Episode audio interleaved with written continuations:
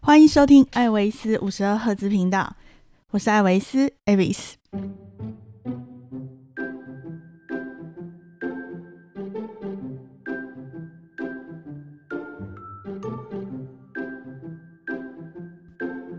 大家好，欢迎收听今天这一集的节目。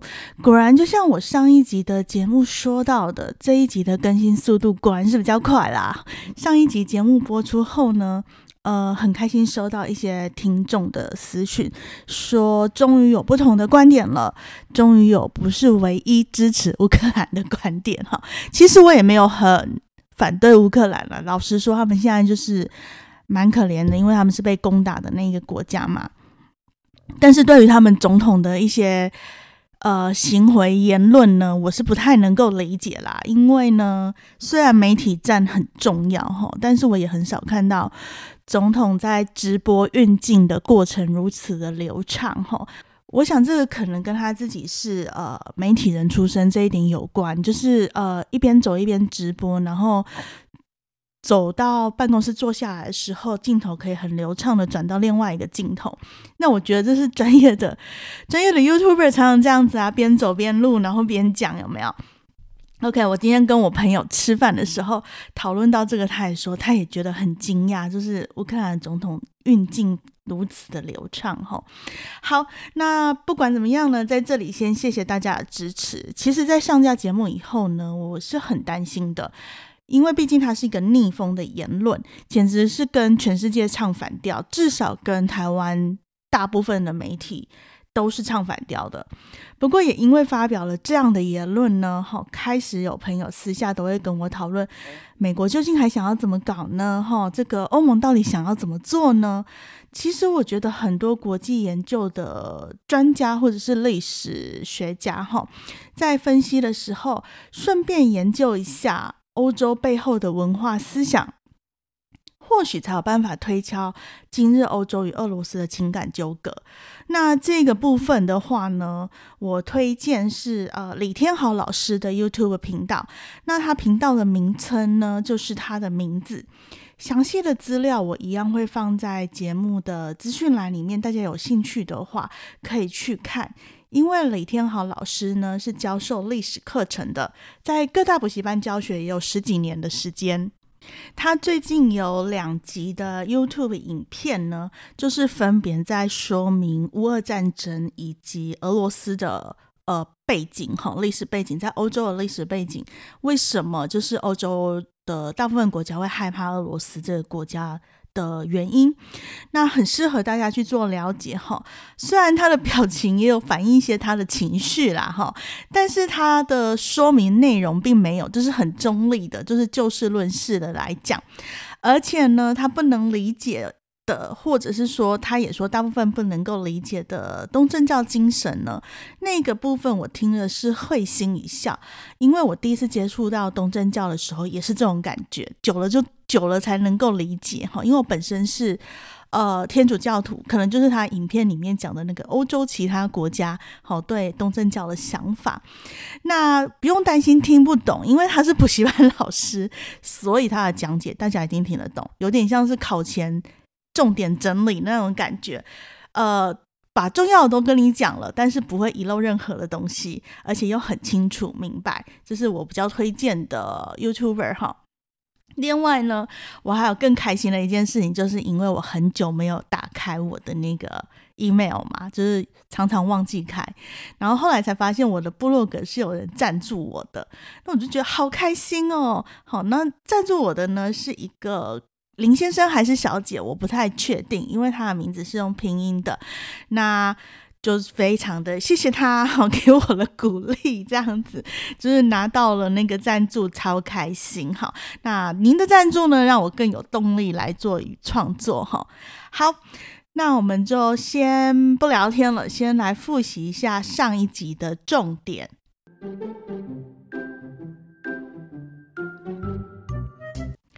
好。被国际社会遗忘的波赫战争以及斯雷布雷尼察大屠杀事件。南斯拉夫呢，曾经是一个同中有异又彼此和谐共存的奇妙呃奇妙的统一体，哈，由塞尔维亚、克罗埃西亚、波士尼亚与赫塞哥维纳、斯洛维尼亚、蒙特内哥罗、马其顿六个共和国。那这个马其顿呢，现在改名叫做北马其顿。那加上弗丁丁纳还有科索沃两个自治区所组成的，那境内包含了三个宗教：伊斯兰教、东正教、天主教。哈，有三种人种，主要的大部分的人呢是属于南斯拉夫人，哈，就是南边的欧洲南边的斯拉夫人。那科索沃里面呢有。阿尔巴尼亚裔的穆斯林，哈，那塞尔维亚呢，则是有匈牙利人，好部分部分地区有匈牙利人。那这个国家呢，使用两种文字系统，一个是西里尔字母，一个是拉丁字母。拉丁字母呢，就是我们到欧洲或者是我们学英文哈会使用的这个字母。西里尔字母呢，就是俄罗斯他们现在使用的字母，叫做西里尔字母，就是有两个 K 会背对背。出现的那种字哈，那看似互相排斥的那个脉络交杂哈，但是又非常开出非常斑斓漂亮的多元文化。当二战结束的时候呢，由迪托领导的呃共产党游击队呢赢得了呃在巴尔干半岛的胜利，他就在巴尔干半岛呢成立了一一个。呃，以斯拉夫人为主体的社会主义国家就是南斯拉夫。那他有意识的哈，也是很故意的、用力的呢哈，去淡化。并且消除各种内在的差异，因为有这么多个国家组在一起嘛，六个国家两个自治区的人组在一起，虽然他们都是斯拉夫人，但是在历史上呢，他们已经是各自的小国家很久了，也不会说我们同样是南斯拉夫人合在一起，马上就无缝接轨，没有任何的情啊冲突或者是排斥，黑西伯科连的代际嘛，哈，我们的台湾人以我们自己台湾人来讲，不同县市的。都会有一些呃不同的地方了，何况是像他们在欧洲是真的各自的小国家，好，各自是是一个小国家，维持了这么久。那迪通呢，就是用中央集权的方式呢，哈，强制的规定，哈，强制的规定，让这六个国家两个自治区合并在一起，告诉大家说，我们通通都是斯拉夫人，我们一定要团结，然后我们要认同南斯拉夫这一个国家。那对外呢，他则积极的哈联合美国跟苏联，哈苏联就是以前的现在的俄罗斯的以前的政权，现在已经没有苏维埃共和国了哈，现在就是呃俄罗斯这样子。那以前呢是苏联。他就积极的联合了美国跟苏联以外的国家，哈，提倡不结盟运动，在冷战对峙的时期呢，掌握微妙的权力平衡。也就是这个不结盟运动呢，吼，让南斯拉夫呢，在呃所有的社会主义国家里面，也就是共产国家里面呢，人民是过得比较好的。那他为什么要提倡不结盟呢？因为在二战之后呢，美国跟苏联成了两个世界超级强权嘛，那就像现在的情况很像，就是说你只你跟他好的话，你就不能跟我好。所以大家要选边站哈，我是没有想到在二战结束这么久之后，因为乌克兰跟俄罗斯的战争，美国又要求大家哈来做这一件事情，选边站。我们又不是小朋友了。好，那迪托统治的那一个时期呢，哈，毫无疑问，它是一党专政的集权时代。但是社会呢是相对自由的哦。以共产主义国家来讲，即使是一个狂热的民族主义者，现在你在呃巴尔干半岛的这六个独立的国家里面，你去问五十岁以上的人，他也会跟你说，迪托的时代比现在好很多。那时候有非常好的教育、医疗、社会福利，薪水也不错，退休金也很理想，文化多元哈，各个共和国内通婚的情况也很很平常哈。那你的亲戚可能分散在六个共和国里面，南斯拉夫人呢，他可以看各国电影，他没有那种呃限制，喝可乐也喝可乐也有进去嘛哈。那还可以出国旅游，但是他们有限制带出国的。呃现金的金额这样子，然后听世界各地的音乐，这个都是没有管制的哈。啊，比我们以前好多了啊，对不对？我们以前都还有那个审理嘛，对不对？他们那边还没有哦。那对其他共产世界的民众而言呢，这是难以想象的哈。那这也是我在巴尔干半岛呃工作的时候呢，大部分的当地人，我是指不同国家，现在是不同国家的人，他们也都是这么跟我说的哈。他们非常怀念迪托的时代。这一点我就觉得了不起了哈！我们民主国家的领导人呢，哪一个退休以后你会去怀念他的？好，更不要说有一些国家的呃民选出来的领导人，在退休以后呢，或者是在下台之后呢，还会被抓去关。那以一个社会主义国家的领导人，你看他死了这么多年了，现在的老人提到他，都还会跟你说：哇，那真是一个美好的年代，他真的是一个很好的领导人。这就是很不简单的一件事情了。好，一九九零年开始的南斯拉夫独立战争，哈，也就是在迪托死了以后呢，这个平衡就已经消失了嘛，没有人可以压制六个共和国之间的差异，那让南斯拉夫社会主义联邦共和国分裂成我们今天所知道的塞尔维亚、斯洛维尼亚、克罗埃西亚、波士尼亚与赫塞哥维那、北马其顿。好，还有弗丁福伊跟那个科索沃，还有蒙特内哥罗，大陆翻译成黑山共和国。哈，好，那科索沃呢？他想要独立哈，但是比较尴尬，就是有的人承认他，有人不承认他。哈，那科索沃呢，也是一个发生过大屠杀的地方，这是有机会我们再来说。先复习一下南斯拉夫的内战呢？哈，一开始的时候，国际社会是袖手旁观的，主要是这一区的历史啊、种族啊、宗教的复杂性，加上因为他以前是社会主义国家嘛，哈，他没有向美国靠拢，他也没有向苏联靠拢，所以一开始他们在独立战争的时候呢，其他国家不熟悉他，就会想说，那我们到底？该做什么呢？还是说，啊，你们自己自自自家兄弟分家哈，可能只是打打闹闹而已，就像那个家暴案一样啊，就是隔壁邻居如果夫妻吵架，我们想说啊，只是夫妻吵架，你会不会真的觉得说他是家暴，好，或者是打小孩一？那个打小孩、虐待儿童这样的类似这样子的心态，欧洲各国哈，英美各国也都是这样子看的，就想说你们应该不会闹得太过分吧，打一打就好了。谁知道哈，事情不是这么简单的。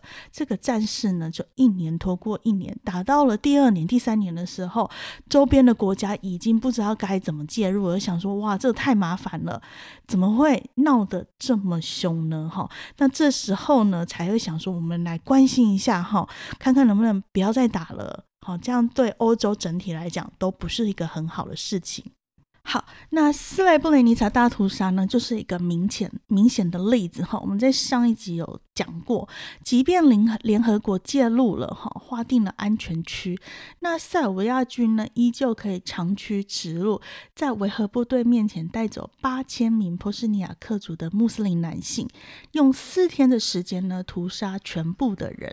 那分别将这些罹难者的遗体呢，放在九十多个大型的乱葬岗里面，在北约。强行介入调停后呢，哈，在开挖乱葬岗介入调停需要时间嘛？那在这个时间呢，塞尔维亚军就赶快去开挖那些乱葬岗，把遗体再分散到三百多个不同的地点，要来规避说啊，我们有大屠杀这件事情。好，他们是想说我尸体都放在同一个地方，这样一挖开就不要扛了，我就把它分散到三百多个地方。那这个造成了什么结果呢？哈，也就是后来国际社会呢。对波斯尼亚与赫塞哥维那这个国家很多补偿的原因，也是 ICMP 在波斯尼亚会成立的原因。哈，ICMP 中文的全名是国际人口失踪协会。好，International Commission on Missing Persons。好，如果说 ICMP 的技术是全世界 DNA 技术最卓越的地方，也不为过。哈，那为什么？战争过后三十年了，还是没有办法监督鉴定出全部八千名罹难者的身份呢？就像我们刚刚讲的，他把所有的遗体分散到三百多个地方，加原本的九十多个，就是四百多个不同的地区。哈，那在开挖的时候，他当然不会一句一句啊，他就是懂了，哈，挖下去就是切下去，所以那个肢体都是散开来的，好，都是散开来的。在战后呢，罹难者家属们提供的样本大概有。两万两千多份，哈，那借由这些 DNA 的样本呢，去辨识出已经挖出来的这些骨骸，哈，辨识出七千七百多名罹难者，那再透过 ICMP 的 DNA 技术确认了，好，这虽然辨识出七千多嘛，哈，但是我们只确认出了六千八百多名罹难者的身份，那他只要尸骨大致上是齐全了。就是各个地方收集来的，哎，好像拼拼拼拼成差不多是一个人形了哈。那 I 加上 ICMP 的辨识结果，如果是符合九十九点九五趴哈的情况下呢，他们就会把这个做成一个 case 一个报告，送到波士尼亚的地方法院，那由相关的主管机关机关呢，哈。哎，一直咬舌头是怎么样？有相关的主管机关呢，正式的结案，好，并且开立死亡证明，就是说我确定这个人的身份了，好，这所有的骨头都是他的，那 DNA 也鉴定出来了，所以他就是某某某，好，他我开了他的死亡证明给家属，这样子哈，要三十年后、二十五年后、二十二十五年、三十年后才拿得到这一个。死亡证明。那在二零一五年的二十周年纪念仪式的时候呢，哈，那时候其实已经鉴定出了六千多个人嘛，好，全部可以安葬的墓园有六千多名。那但是还有一千多名是没有完全寻获的。那在 ICMP 的储藏室里面，波士尼亚的储藏室里面呢，也有大量的骨骸要等待鉴定。因为这项工作呢，哈，所以波士尼亚拥有全世界单一国家内最大的 DNA 资料库。好，这其实是一个。这样子可以有这样子的技术，或者是这样子的资资料库，哈，它的背景其实就是一个很悲伤的屠杀事件，才能够呃有比较好的 DNA 技术的进步然后这不是一个很很光荣的事情，但是呢，在波士尼亚的工作，哈，让 ICMP 的 DNA 技术成为世界上唯一有能力鉴定大规模的战争冲突或者是天灾人祸失踪者的机构。至今呢，国际失失踪人口协会呢，它的影响力它已经跨出了巴尔干半岛到世界各地去了哈，协助不同内战、不同国家内战结束后呢，哈，寻找失踪者的身份，例如利比亚哈，或者是呃。从战后的地区扩展到自然天灾，例如协寻二零零四年的南亚海啸，其中的九百名泰国罹难者就是靠 ICMP 的技术去分辨出来的，或者是二零零八年的风神台风菲律宾的沉船中哈死者的身份，也是靠 ICMP 的它这个技术来辨别死者的身份，所以这似乎是因为战争而开出的一个小小的美好的花朵哈，但是依旧是很悲伤啦。不过呢，现在这个协会的运作呢，就面临到一个很现实的问题。我们想想，南斯拉夫的内战哈，已经很久了嘛，过了很久了。现在今年来算的话，就是三十年了。那 ICMP 呢，从二零一零年开始，就是十年前、十二年前开始呢，陆陆续续的呢，就将失踪人口的任务交给波士尼亚本国单位哈失踪人口协会来处理。那投入了更多资源在世界其他的角落，那也因为波士尼亚国内复杂的政治形势呢，哈，会导致失踪人口协会的运作并不顺利。那为什么会说波士尼亚与赫塞哥维那的政治情势很复杂呢？这个就要来说说看，那个我很不喜欢的，但是各方妥协让战争结束的戴顿协定。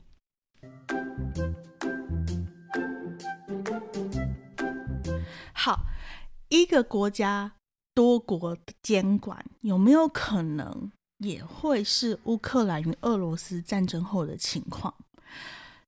讲到这个戴顿协定的时候呢，要从我带团在波士尼亚与赫塞哥维那哈，因为这两个地区都会去嘛，在这里跟大家插播一下，为什么我不只有讲波士尼亚，我都会讲波士尼亚与赫塞哥维那，因为呢，这个是这个国家的全名，好，它比较长，比较长的原因是因为呢，它是少数以地区为国家名称的国家。有没有绕口令的感觉？就是大部分国家的名字呢，都是一个完整的名词嘛。那只有呃波士尼亚与赫塞哥维那呢，它是用波士尼亚区加上赫塞哥维那区，用一个 and 有没有连在一起，然后变成这个国家名称，所以它是地区为名称，好为国家名称。那这个国家呢，就分为波斯尼亚与赫塞哥维那这两个地区，有主要的城市哈。波斯尼亚的主要城市呢是塞拉耶夫，在战争前呢是大部分穆斯林与东正教生活的地方，也就是波斯尼亚克族人生活的地方。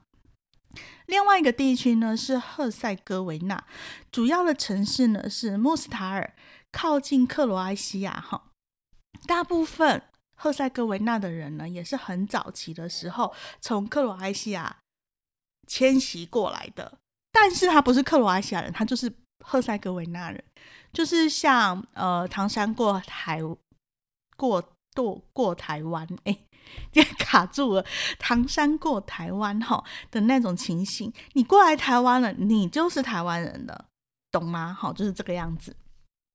那赫塞哥维那的主义呢？哈，信仰大部分是罗马天主教。哈，在路途旅行中的时候呢，哈，这个国家比较大的话，我们坐车的时间就会比较长嘛。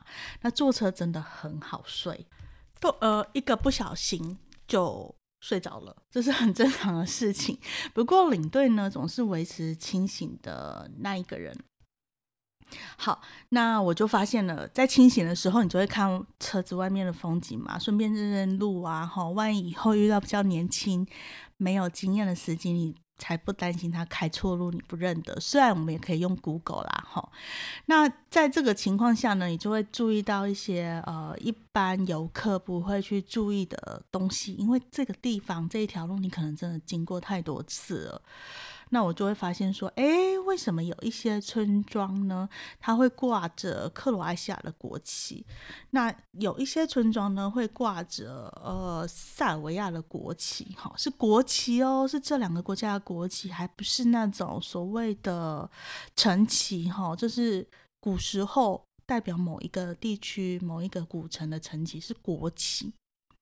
好，那这个情形呢，在一般其他国家是不会出现，even 在我们自己的家乡也不会出现这种事情嘛。哈，你也不会在呃，如果你在自己的国家内发现某一个地方都挂别的地方、别的国家的国旗的时候，只有几种可能：一个就是那个那个那户人家会不会是那一国的人？或者是那个地区是不是那一国的移民比较多？Maybe 就可能会出现这样的情况。所以我一开始的时候觉得是这样子，可能是那个村庄住的是克罗埃西亚人吧，或者是哎那个村庄住的是塞尔维亚人吧。但是真的太多了，好，这个国旗挂的太多，你总不可能整个波士尼亚或赫塞哥维那地区都是这两个国家人吧？那就就很奇怪啦。所以我就问了。我就问那个开车的司机，哈，要问老司机。这里的老司机是指真的是年纪上的老，好不好？不是经验老道的那种老，是五十岁以上的老司机，哈。那他们就会跟你说，这是停战协定的关系，好，就是戴顿协定。后来我鼓起了勇气问导游，哈，因为导游的英文好，他比较可以跟你讲完整的。过程嘛，他就说戴顿协定啊，那什么是戴顿协定呢？一九九五年哈，在法国签订的戴顿协定是结束这场长达三年八个月残酷血腥战争的协定，在各方谈判与妥协之下呢，画出波斯尼亚复杂的族群政治，哈，维持波斯尼亚、赫塞哥维那的领土不变，就是这两个。这个国家哈，两个地区的领土大小是不变动的，采取联邦制度的单一国家。那波赫联邦呢，也就是穆克联邦，哈，穆斯林波斯尼亚克族联邦，占有百分之五十一的领土，其余的四十九呢，哈，百分之四十九呢，由塞族共和国塞尔维亚哈来管理。两边的政治实体都设立其独自的总统，一个两院制的立法机构，听得懂吗？简单的说呢，一个。人口四百万不到的小国家里面呢，被分出了两个同等位阶却又各自为政的政治实体——波斯尼亚克克罗埃西亚联邦加上塞尔维亚族的共和国。哈，总统呢，则由这三个族群轮流担任。好，这也就是为什么我在波斯尼亚与赫塞哥维那境内呢，会看到另外两个国家国旗飘扬的原因。这个协定表面上看起来很符合公平原则，同时呢，它会扩散到全国哈，各种全国性的组织、国会预算、国家政策，就在这三个组织的拉扯下，好，常常是缓慢且没有效率。这样的情况当然也会包括失踪人口协会。它会有三个来自不同族群的总监监督，哈，监督他们。那常常在包括预算等很多事情上面就不会达成共识嘛，组织效率就不彰，所以就会呈现瘫痪的状况。这也是波士尼亚与赫塞哥维那这个国家呢发展受限哈的原因。在他们国家里面旅游，你就会发现很多其实呃很多地方是。基础建设都不完善的，就是破破旧旧的感觉。这个国家没有很有钱，也是因为这样子的关系。那戴顿协定真的好吗？哈，呃，我带团的时候呢，在赫塞哥维纳的穆斯塔，就是一个老桥的地方呢。哈，那个导游呢是属于呃一个导游的管理公司嘛，那他是老板，他本身就是当地的地头蛇。一开始的时候呢，我遇到的都是地头蛇本人，好，他来当我的导游。有一次我带了一团教授团，那教授的问题就会比较多，尤其是巴尔干这么复杂的情况嘛。那一次我还蛮累的，一直翻译，一直翻译，哈，我都觉得我在做那个硕士论文口试的那种感觉。那地头蛇人，就会很认真的回答教授们的问题，因为其实很少人，很少旅游客会跟他问比较深入的问题嘛。那他。遇到教授，教授问的问题都会比较深啊，哈。那那一次我才知道说，这个地头蛇导游呢，哈，他在独立战争时期呢，他其实是当地秘密警察的头头。好，联合国的人来呢，都是他负责安排接送的，所以他的警觉性很高。他其实是有脸书的账号，但是从不留言。好，从不留言，他没有贴任何的文，没有发任何的言，他会去看他认识的朋友的脸书账号，但是他自己从不发言。哈，他有跟我说啊，他有看我在发言呐，但是他从来不会发言，所以你也很难找得到他。那他就说啦，他就说，我不认为呢，波斯尼亚目前的和平是永久的，毕竟呢。只是签了停战协定，戴顿协定是停战哦，不是和平协定，也不是战争结束的协定，是停战哈。所以总有一天呢，战争还是会到来。他在自己的家里面呢是有存放武器的，以防万一哈。因为像呃塞拉耶夫，就是波斯尼亚的主要城市塞拉耶夫被围城的时候，围那么久，那么辛苦哈，围了。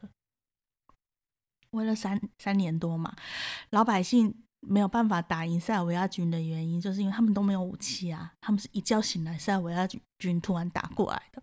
所以呢，这个在穆斯塔尔的呃地头蛇呢，他就说他家里是有放武器的。他就这样跟我讲，他就说我也不怕人家知道，我就是放。好，我怎么知道战争什么时候会开始？这这个是经历过战争的人他们会有的一个。反应好，那也的确，戴顿协定呢，本来就是联合国、欧盟、英美为了弥补之前大家的忽视，出手干预的结果。它并不是一个完美的答案哈，只是将战争停下来，而且这一停呢，就是三十年。波斯尼亚的经济一蹶不振，永远不会是一个独立自主的国家。那他国内的种族矛盾是没有平息的。低头蛇有一个童年的童年时期的好朋友，那他现在是在塞拉耶夫当导游。所以当我们离开穆斯塔尔，旅行到塞拉耶夫的时候呢，换他的同伴就会来当我们的导游嘛。有一次，我就跟呃塞拉耶夫的那个导游聊天，他就说，眼下的和平呢是要珍惜的，因为问题没有解决。他们最喜欢讲，就是跟你说问题没有解决，哈，他就露出了一个很诡异的表情跟我说：“那地头蛇有跟你讲过，穆斯塔尔的那一座世界遗产的老桥是谁炸毁的吗？是他们基督徒啊，好，因为塞拉耶夫的那个导游是穆斯林。”所以从这样子的对话中，我也请大家思考一下哈，这代表了什么？他们他们两个虽然是好朋友，好，那经历了那个内战以后，虽然目前大家很和平繁荣，发展观光业什么的，但是他们心中都卡一个问题没有解决，战争迟早会再爆发的这种心态。所以我知道国际社会的强制干预呢，是可以解决所谓的人道危机，但是大部分的时候呢，处理的方式都是和稀泥的，因为你总会留下一个火种，好，等待燎原的那一天。好，所以战争结束到现在已经三十年了，一九九零年代在欧洲发生的战场，哈，现在大家对它的记忆根本就是。零了，好，波斯尼亚呢与赫塞格维纳退到国际舞台后面去了，不会再是国际新闻的头条。国际关注的焦点呢，则是看向了呃每一个不停动乱的国家，例如呃中东的战场啦，哈，就是美国攻打伊拉克这件事情，或者是呃塔利班呐、叙利亚、阿富汗呐这些的呃地点，哈。那就不会再有外部的资源或者是捐款来送给那个波士尼亚，毕竟谁还会记得呢？都已经发生三十年了嘛。你看，现在乌克兰与俄罗斯开打的时候，很多人说着这是二战以来最可怕的战争，你就可以知道说，大家根本就不记得巴尔干半岛发生过的事情。大家想想看，欧洲在二次世界大战之后，难道都没有战争吗？只不过是大家选择性的关心而已。今天土耳其出来说，他愿意当乌克兰与俄罗斯的桥梁，可是有多少人记得，在二零二零年，也不过两年前。纳戈诺卡拉巴克战争，好，那名字很难念，对不对？好，还好我没有吃螺丝。就是亚美尼亚与亚塞拜然的战争，好，也是在欧洲啊。土耳其在背后支持亚塞拜然，提供了军事支持，因为亚塞拜然是穆斯林国家。那请问有国际制裁吗？欧盟有任何意见吗？美国有任何意见吗？所以这是个。选择上的问题而已嘛，哈，我们来说说看结论。欧洲的局势呢，不是我们简单可以一分为二的理解。南斯拉夫分裂独立战争之所以被忽略，很大一部分的原因呢，除了人种问题以外呢，最大原因就是宗教。好是宗教，它不是纯粹的基督教国家。那基督教还会要分成天主教跟东正教啊。如果你全境都是天主教，欧盟一定当仁不让，立刻来处理。偏偏你有一部分卡的是东正教，东正教就会卡到俄罗斯那一边去。哈，塞尔维亚强而有力的盟友就是俄罗斯。那你还有一部分是穆斯林，哎，是伊斯兰教，哎，欧洲多担心。多担心穆斯林的入侵。好，接收叙利亚的难民这件事情上面呢，我们就可以看得出来，或许当初是欢迎叙利亚的叙利亚的难民的，但是一个不同文化、不同宗教的呃大量的人口移入以后，会不会带给欧洲一些文原本文化社会社会文化的影响？当然呢，欧洲最害怕什么？穆斯林化。哈。所以我们要想一下，这一次的战争呢，乌克兰真的完全无辜吗？在战前乌克兰内部的腐败，真的完全是因为俄罗斯的关系吗？乌克兰就没有屠杀百姓吗？乌克兰东部的战争不是今天发生，它已经发生了很多年了，只不过大家也是选择性的忽视而已。所以乌克兰的难民不是难民吗？哈，那欧盟各国是真心要帮助乌克兰的吗？还是另外有什么算盘呢？为何欧洲国家对俄罗斯如此的忌惮？插播一下这个部分，大家可以看李天豪老师的影片，不然要讲很久哈。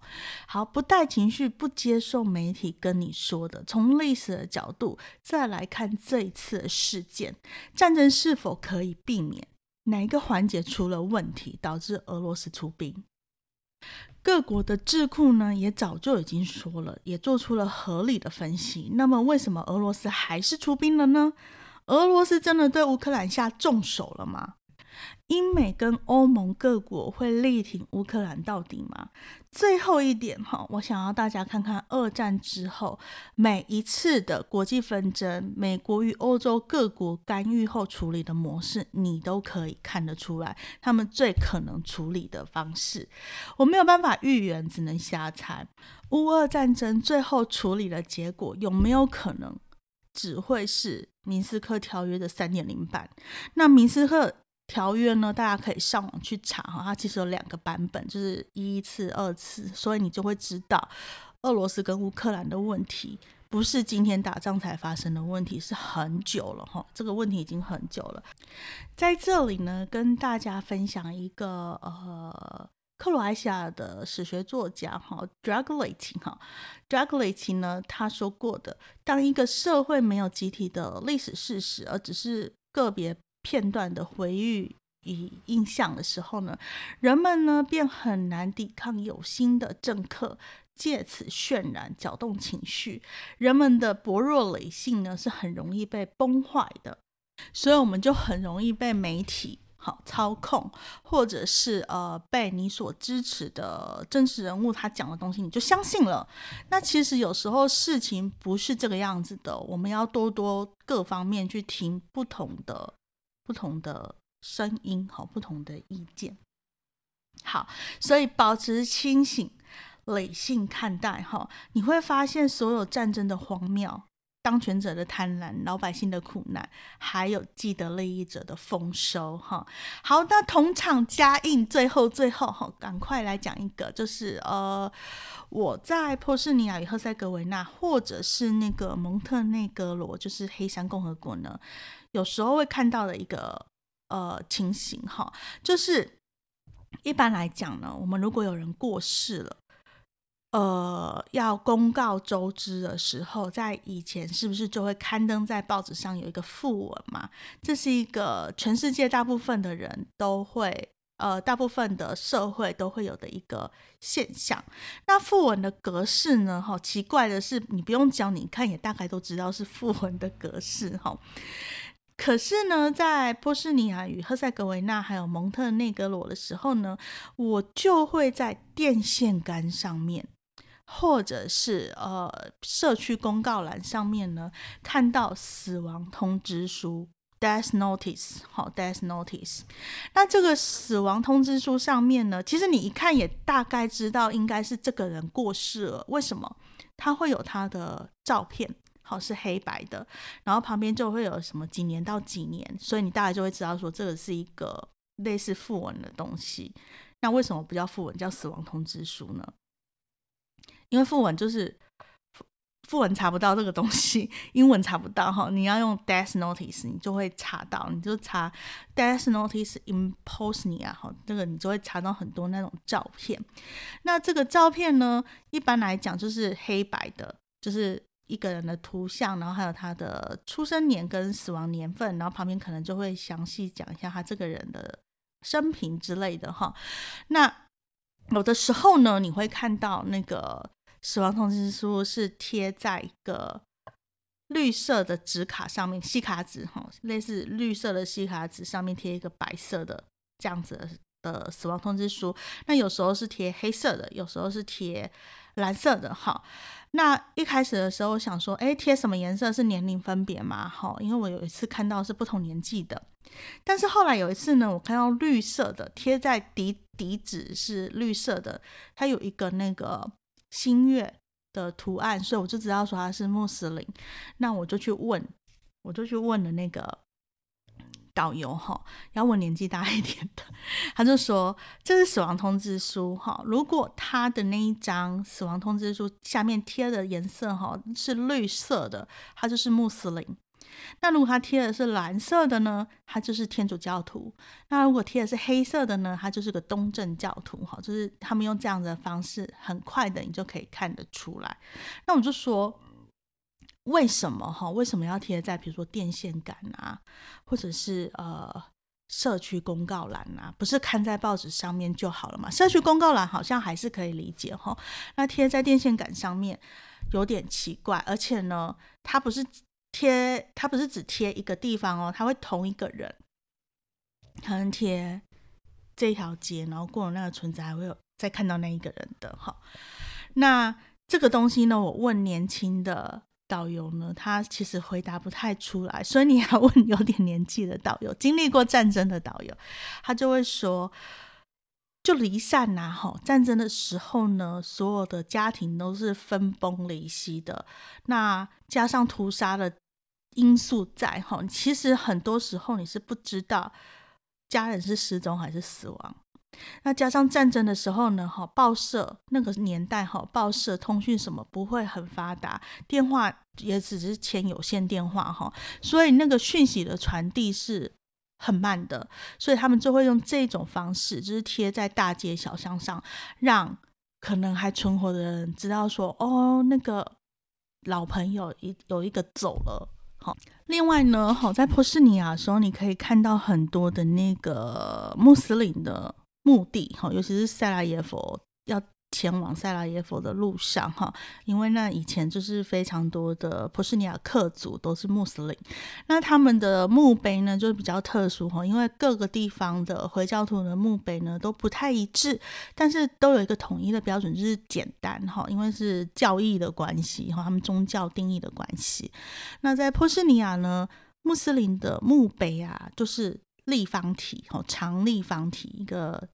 长的立方柱子，那它的头呢？哈，就是立的朝天的部分呢？哈，会有三角锥形的，或者是放一个圆球形的，哈，会分别代表的就是男性跟女性，哈。那我第一次在查这个资料的时候，我朋友就说：“你干嘛查这个？”好，人家出去玩，我就说，我就是去了太多次了，就是玩乐的东西呢，我已经看了，我就会注意到一些其他部分的。然后我一开始在查的时候呢，我一些导游也没办法回答我，因为他可能是天主教徒，他可能是东正教徒，他就没有办法回答穆斯林的部分，哈。好，那这就是我在稍微讲到破赫战争的部分。那如果你想要了解斯雷布雷尼察大屠杀呢，最快的方式向大家推荐可以看一部好莱坞的电影，叫做《冲出封锁线》哈。Behind Enemy Lines 是二零零一年上映的，由欧文·威尔森哈还有金·哈克曼先生主演。那虽然呢，它是因为戏剧改编，是会比较渲染哈，但是呢，这部电影其实是参考斯雷布雷尼查大屠杀而改编的。好，节目的最后呢，虽然战争还在进行，但是总是希望赶紧结束。毕竟现今的社会呢，哈，两个国家大战通常也不会是只有这两个国家的事情，尤其是这两个国家还是资源充沛的国家的时候。所以目前全世界的市场呢，都已经开始受到影响了，各国也开始有了通货膨胀的问题，哈。